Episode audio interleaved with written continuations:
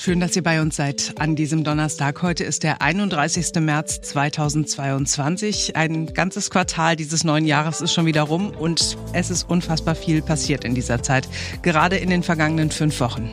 Ja, in der Tat, es ist viel passiert und es passiert immer noch ziemlich viel. Eine Frage stellt sich heute früh nach wie vor. Wie lange fließt das Gas aus Russland noch? Wir haben darauf heute früh keine Antwort. Jedenfalls kann man das Telefonat, das der Bundeskanzler geführt hat mit Wladimir Putin, als ein positives Zeichen sehen. Kann man, muss man aber nicht. Ich bin Marc Schubert. Und ich bin Simone Panteleit. Jetzt beginnt ein neuer Tag. Ja, wenn das mal alles so einfach wäre. Olaf Scholz ruft bei Wladimir Putin an und sagt, wir werden deine Gaslieferungen nicht in Rubel bezahlen. Und Wladimir Putin sagt dann daraufhin, okay, ihr Europäer dürft eure Rechnungen weiterhin in Euro oder Dollar begleichen. Das Geld soll wie üblich an die Kasse der Gazprom-Bank gehen, die ja nicht von den Sanktionen betroffen ist, und die rechnet es dann in Rubel um. Dass man Wladimir Putin allerdings nicht trauen kann, wenn er solche Versprechungen macht, darüber müssen wir heute früh nicht sprechen. Und so wartet dann auch die Bundesregierung darauf, dass Wladimir Putin das alles schriftlich bestätigt. Was dieses Papier dann allerdings wert ist, äh, darüber äh, wage ich jetzt nicht zu urteilen. Ja, und auch Vizekanzler Robert Habeck ist eher skeptisch. Er hat Marietta Slomka im Heute-Journal gestern Abend ein Interview gegeben. Ja, ich würde noch nicht so weit gehen, dass das jetzt der koordinierte Rückzug von der Drohung ist denn wir haben gesehen, dass auch der Krieg in der Ukraine selbst eigentlich keinen Sinn macht und trotzdem ist er geführt worden. Also wir sind hoch alert und ähm, beobachten die Situation sehr genau und arbeiten an, mit Kräften daran, dass wir auch eine schwierige Situation gut bestehen können. Also haben das Gasspeichergesetz jetzt durch den Bundestag gebracht. Die Speicherstände füllen sich mit jedem Tag ein bisschen. Wir bauen die erneuerbaren Energien aus, LNG-Terminals, all das ist schon häufig besprochen worden. Also es gibt keinen Grund, sich zurückzuziehen oder irgendwie entspannt auf die Situation zu schauen. Aber es ist richtig, es gibt Signale, die sagen, nicht sofort und nicht so schnell. Und das kann eben auch ein Zeichen sein, dass die große Geschlossenheit, die G7-Minister haben darauf ja sehr schnell und sehr klar geantwortet, dann durchaus auch seinen Effekt hat wir alle hoffen, dass es diesen Effekt gibt. Aber in dem Interview ging es dann auch nochmal um die moralische Frage. Wir hier in Deutschland machen uns Sorgen um unser Gas, während in der Ukraine Menschen sterben. Kann das alles so richtig sein? Das Argument nehme ich ernst, aber ich beobachte, dass es genau andersrum sich auflöst. Wir tun ja nicht nichts, sondern wir bereiten die Schritte gut vor und wir gehen sie dann. Wir haben es in den letzten vier Wochen, nur vier Wochen geschafft, die Energieimporte von Russland deutlich zu reduzieren. Heute hat Polen, ein Land, das sehr häufig gesagt hat, sofort Embargo gesagt, wir wollen bis Ende 2022 unabhängig von russischem Öl und Kohle sein ja, wir sind schneller. Aber das ist ja immerhin der gleiche Weg. Also auf einmal nähern sich die Aber anderen so lange Staaten finanzieren wir natürlich Weg diesen an. Krieg weiter. Das ist ja das, warum auch die Ukraine sagt, hört auf damit, dann wird auch Putin sehr viel schneller aufhören. Jein, würde ich sagen, weil die Rubelforderung von Putin ja im Grunde Ausdruck dessen ist, dass richtigerweise die Öl- und Gaslieferungen ja bezahlt werden, er mit dem Geld aber nicht viel anfangen kann. Warum nicht? Weil die Zentralbank sanktioniert ist.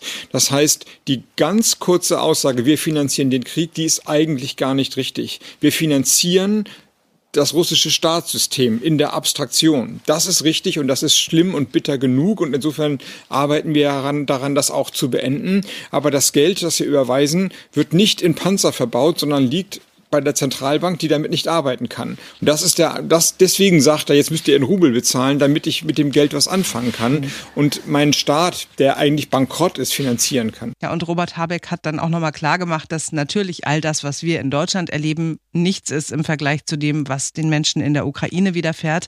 Aber auch wir werden einen Preis zahlen. Nein, wir sind quasi Kriegspartei als Wirtschaftskriegspartei und wir zahlen auch einen Preis, der ist natürlich nichts verglichen mit dem Preis, den Preis, den die Ukrainer zahlen. Sie sterben, sie werden vertrieben, sie werden ausgebombt. Wir haben eine hohe Inflation. Aber ein Preis ist es natürlich auch.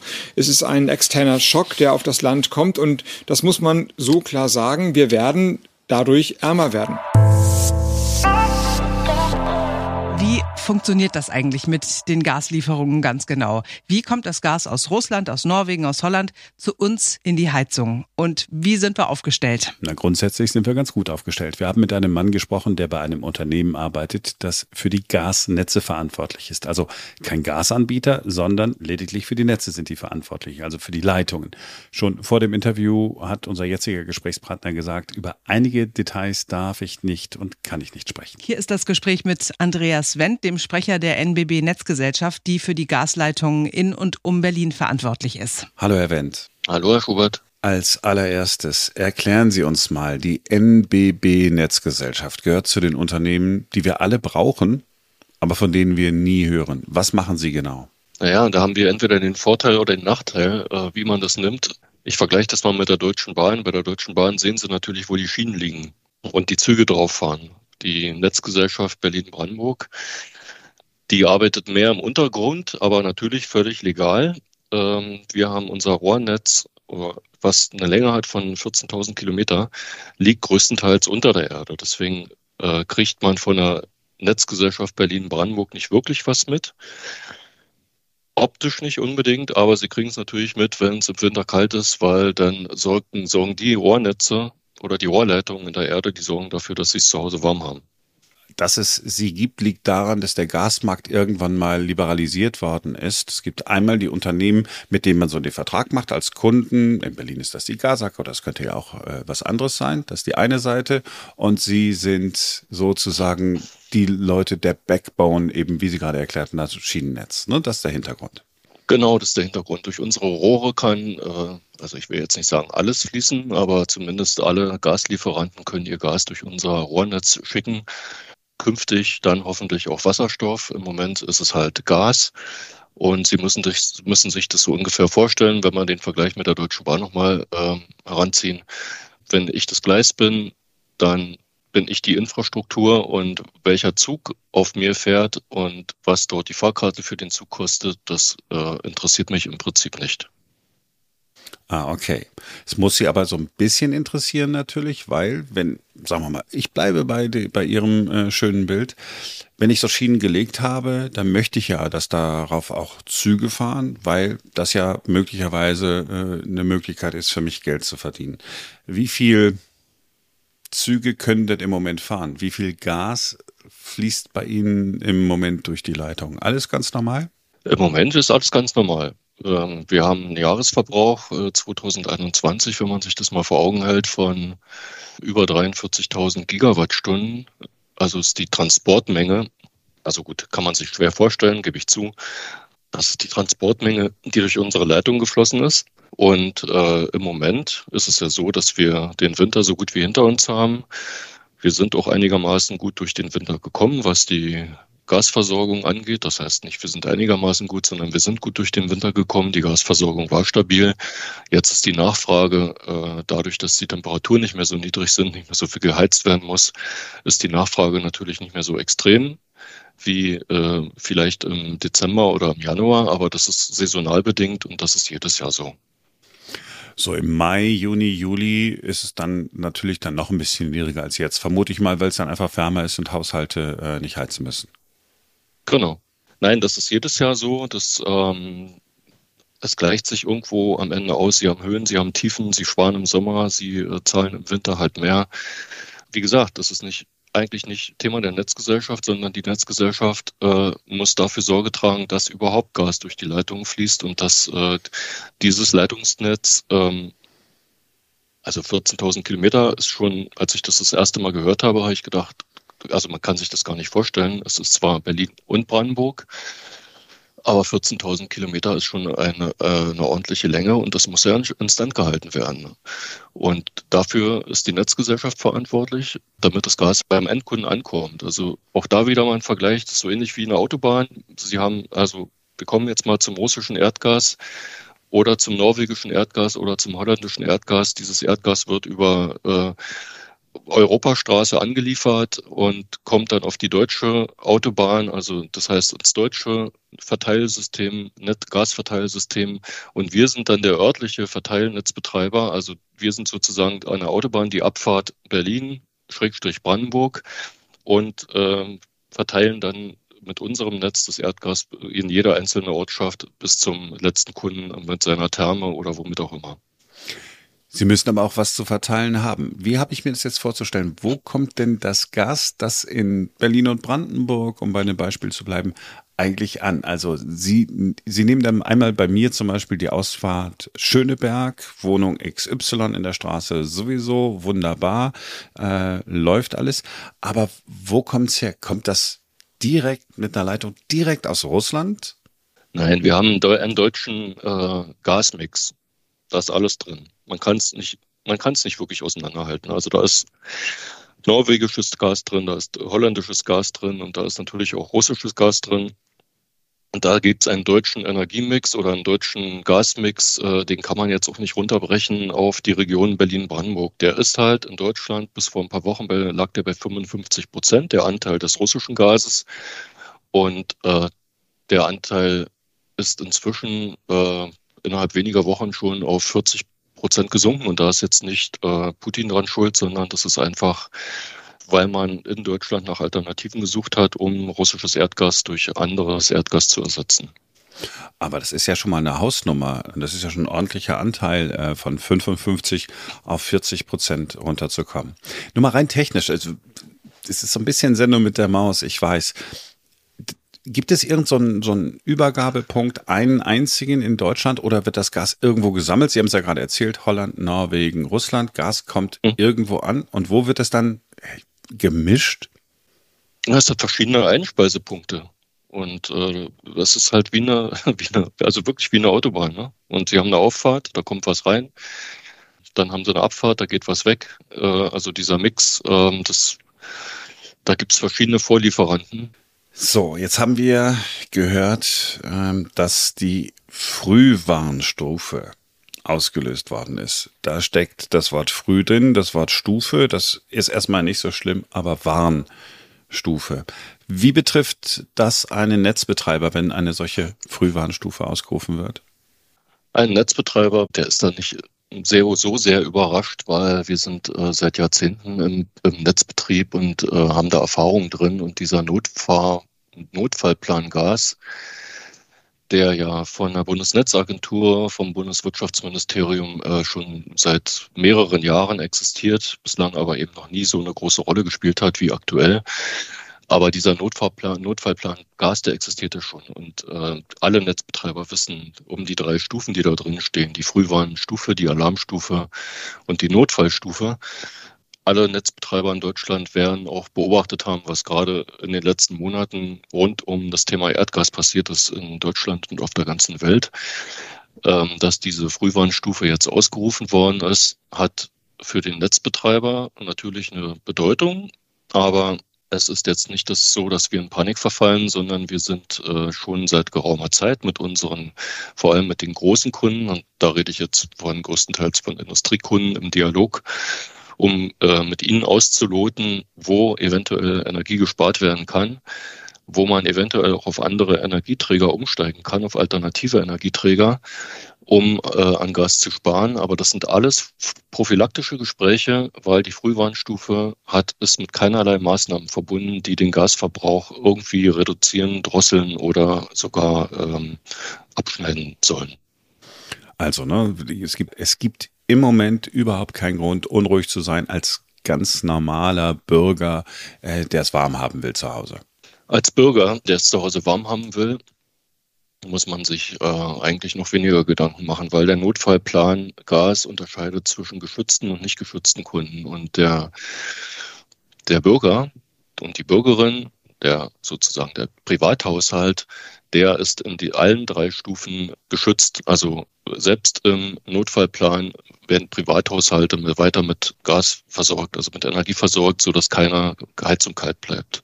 Aber Industriekunden, Sie haben sie gerade angesprochen, sind betroffen, ähm, selbst wenn ich es zu Hause warm habe, aber das Unternehmen, äh, bei dem ich arbeite, oder ich arbeite bei einem Unternehmen, das auf Zulieferung eines Unternehmens angewiesen ist, das Gas braucht, da kann ich ja dann doch an der einen oder anderen Stelle unruhig werden. Wenn es jetzt tatsächlich so kommen würde, dass Wladimir Putin sagt, wisst ihr was, wenn ihr nicht in Rubel zahlt, dann kriegt ihr das äh, Gas nicht mehr. Wäre es dann so, dass Sie mit einem Schalter sozusagen, ich weiß, ich frage immer so einfach, mit einem Schalter Industriebetriebe abschalten können, um sicherzustellen, dass wir es zu Hause warm haben? Man muss halt sehen, die, man hat eine bestimmte Gasmenge und äh, die muss dann so verteilt werden, dass es natürlich gerecht ist. Ne? Und da sind die Privatkunden, was ich schon sagte, die haben, ähm, die sind sozusagen unantastbar, wenn man es mal so beschreiben will. Und auf der anderen Seite sind auch bestimmte soziale Einrichtungen wie Krankenhäuser, Alten- und Pflegeheim, äh, bestimmte Behörden, äh, Institutionen wie Feuerwehren, die sind auch unantastbar. Und wenn man für diese geschützten und äh, für diese Bereiche, die Priorität haben, ähm, Erdgas auftreiben muss oder sie mit Erdgas versorgen muss, äh, dann liegt natürlich auf der Hand, dass man sie diese diese Erdgasmengen irgendwo anders einsparen muss, wenn man sie nicht äh, von woanders bekommt. Deshalb geht es in den Gesprächen mit den Großkunden nicht darum, um sie vom Netz zu trennen, überhaupt nicht, sondern es geht einfach darum, äh, zu optimieren, wo man eventuell noch den Gasverbrauch einschränken kann. Möglicherweise gibt es auch durch die Pandemie Unternehmen, die äh, vielleicht nicht mehr 100 Prozent ihrer Produktion äh, erreichen, sondern die ihre Pro Produktion schon etwas gedrosselt haben und dadurch auch Energie sparen können oder weniger Gas verbrauchen. Oder das, was ich als Beispiel vorhin schon gesagt habe, es kann, gibt mit Sicherheit auch Unternehmen, die irgendwann mal äh, umgesattelt sind von einer Ölheizung oder Ölversorgung äh, auf eine Gasversorgung, wo die Anlagen aber noch vorhanden sind, die sagen können, okay, wir äh, switchen wieder zurück und greifen wieder auf Öl zurück oder wir sind beim Ausbau der erneuerbaren Energien zwar noch nicht ganz fertig, aber fast fertig und nehmen den Teil, der fertig ist, schon mal vorzeitig in Betrieb und können dadurch den Gasverbrauch reduzieren. Erneuerbare Energien ist ein gutes Stichwort. Wir haben jetzt heute nicht so viel Zeit, aber Sie haben zu Beginn unseres Gesprächs schon einmal gesagt, naja, zukünftig können wir vielleicht auch Wasserstoff durch diese äh, Netze transportieren. Das ist ja das, was jetzt in den nächsten Monaten und Jahren beschleunigt in Angriff genommen werden soll, wenn wir Klima- und Wirtschaftsminister Robert Habeck zuhören. Ist die Zukunft sozusagen Ihres Netzes eine Zukunft, die ja äh, aus Wasserstoff besteht? Wir sind mittendrin. Wir sind äh, erstmal an der Seite von Berlin ähm, ein Netzbetreiber, der ähm, die Energiewende aktiv begleitet. Also zwei Drittel unseres äh, Netzes, unseres Berliner Netzes und das Berliner Netz ist äh, ungefähr 7000 Kilometer lang und zwei Drittel davon sind schon heute in der Lage, Wasserstoff zu transportieren. Sind andere noch nicht so weit. Sehr cool. Also wenn wir jetzt den Wasserstoff selber herstellen könnten, weil wir irgendwo in Deutschland vor der Küste oder an Land, äh, sag ich mal, so viel Wind produzieren, aus dem Wasserstoff äh, hergestellt würde, dann wäre das natürlich alles super und dann hätten wir ein Problem weniger, also nämlich das Problem Putin hätten wir dann äh, nicht mehr. Aber da müssen wir, da müssen wir noch ein bisschen geduldig sein. Dauert das zwei, drei, vier Jahre oder dauert das zehn, 20, 30 Jahre, bis wir da einen nennenswerten Anteil äh, Wasserstoff in ihrem Netz haben? Also wir, unsere Ziele sind schon ziemlich nah, ambitioniert, ehrgeizig und ähm, das ist, glaube ich, auch das, was die Menschen von uns erwarten. Sie haben jetzt gar keine Jahreszahl genannt. Nee, eine Jahreszahl habe ich nicht genannt. Weil Ganz Sie merken ja, dass beispielsweise, dass beispielsweise durch solche Sachen, mit denen wir uns jetzt gerade akut beschäftigen, mit äh, einer Frühwarnstufe und mit allem, was da äh, mit zusammenhängt, dass da auch mal ab und zu eine Grätsche reinkommt, die sie in ihrem eigentlichen Ziel aufhält oder zumindest nicht, äh, zumindest beeinträchtigt. Absolut. Ich will Sie jetzt auch nicht festnageln auf Zahlen, die Sie gar nicht alleine beeinflussen können. Ich habe Engagement äh, rausgehört, ambitionierte Ziele. Äh, das finde ich schon mal gut. Wenn Sie erlauben, darf ich Sie persönlich fragen. Sie haben ja jetzt nun beruflich, äh, Herr Wendt, viel mit Gas zu tun. Sie gucken auf den Krieg in der Ukraine wahrscheinlich wie wir alle. Wenn Sie aber mit so einer Nachricht ähm, ähm wach werden, jetzt gilt äh, die Frühwarnstufe. Ist Ihnen da so ein bisschen mulmig oder sind Sie so gelassen, wie Sie jetzt bei uns im Gespräch waren? Ähm, ich bin eigentlich weder als Pressesprecher, will ich jetzt nicht behaupten, dass man bei so einer Nachricht gelassen ist, weil es ist eine Situation, die ähm, wie gesagt, diesen Notfallplan, den gibt es schon lange, aber die Frühwarnstufe ist halt bislang noch nicht ausgerufen worden. Ich weiß aber, dass die äh, Energieversorgung, dass der Transport in unserem Netz stabil ist, dass die Stationen alle auf einem sehr modernen Stand sind, dass also die Infrastruktur völlig in Ordnung ist. Und das ist wieder, das ist die Seite, die mich beruhigt. Und die Nachrichten irgendwann, ganz ehrlich, Herr Schubert, muss ich auch sagen, man stumpft ja irgendwann ab. Also zwei Jahre Corona-Nachrichten, die alles andere als gut waren. Dann der Krieg in der Ukraine. Also da überrascht mich eigentlich keine Nachricht auf meinem Handy früh. Wirklich. Ja, ich weiß, wie es Ihnen geht. Jetzt bin ich ja selber äh, auch derjenige, der diese Nachrichten macht, in Anführungsstrichen. Und ähm, ja, mir geht es auch so. Auf irgendwann hat man sich daran gewöhnt, weil man dann so professionell daran arbeitet. Und dann ist es bei mir dann häufig so, in der Regel immer mittags, wo ich dann so Revue passieren lasse, was ich eigentlich gerade alles so erzählt habe und denke, in welcher Welt lebe ich eigentlich? Was ist eigentlich passiert? Vor, vor drei, vier Jahren war alles noch eitel Sonnenschein. Und jetzt auf einmal gibt es eine Krise äh, nach der nächsten. Und auch als äh, die äh, Pressekonferenz, die kurze Pressekonferenz von Robert Habeck da gelaufen ist, haben wir natürlich ganz normal sofort reagiert und dann gesagt, oh Mann, jetzt wird's immer enger. Richtig. Und meine Freunde, äh, die, die meinen es immer gut, aber die versorgen mich dann noch, weil sie wissen, in welcher Branche ich arbeite und aber sie versorgen mich über WhatsApp und E-Mail immer noch mit zusätzlichen Links rund ums Thema Erdgas. Ähm, dabei würde ich auch gerne mal wieder eine WhatsApp-Nachricht kriegen, über die ich mal lachen kann. Und nicht nur äh, die, die problembehaftet ist. Ja, kann ich nachvollziehen. Ich habe leider jetzt äh, äh, nichts Unterhaltsames äh, zu bieten in unserem Gespräch. Das tut mir leid. Aber ich finde es ganz lustig, äh, dass es Menschen gibt, die versuchen, äh, Sie in Sachen Erdgas zu informieren. Ich hatte einen ganz anderen Eindruck. Sie haben uns heute früh ein bisschen in die Welt der Netzbetreiber mitgenommen.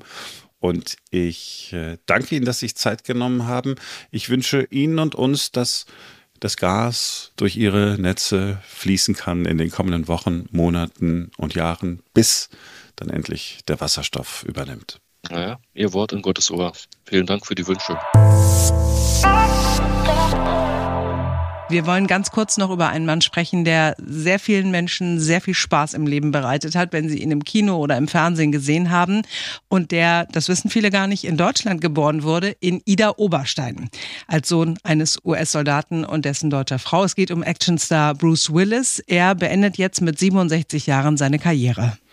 Ja, seine Familie, darunter auch seine Ex-Frau Demi Moore, hat ein Statement veröffentlicht. Als Familie wollen wir mitteilen, dass unser geliebter Bruce einige gesundheitliche Probleme erlebt hat und dass bei ihm vor kurzem eine Aphasie diagnostiziert worden ist, die seine kognitiven Fähigkeiten beeinträchtigt. Als Ergebnis und nach reiflicher Überlegung beendet Bruce seine Karriere, die ihm so viel bedeutet hat. Aphasie, das ist eine Sprachstörung, die Folge eines Schlaganfalls sein kann. Es sei eine sehr herausfordernde Zeit für die Familie, heißt es in diesem Statement weiter, aber man gehe diese Zeit als starke Familieneinheit an.